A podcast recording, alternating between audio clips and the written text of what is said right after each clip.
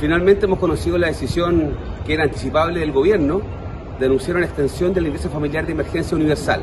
Primero un recordatorio, el ingreso familiar de emergencia universal fue una solicitud de la oposición al gobierno del presidente Piñera, quien le costó muchos meses convencerse de aquello, al punto que pidió perdón de la última cuenta pública diciendo que habían llegado tarde con la ayuda.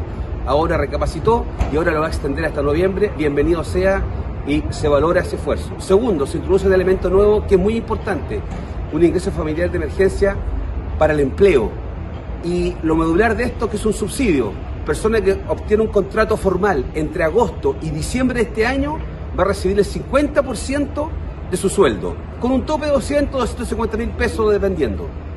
Pero muy importante, no es incompatible el IFE familiar universal con este nuevo IFE laboral. Esto es, si usted recibe el IFE tradicional, el que conocemos, lo va a seguir recibiendo, así consigo un empleo formal entre ahora y diciembre.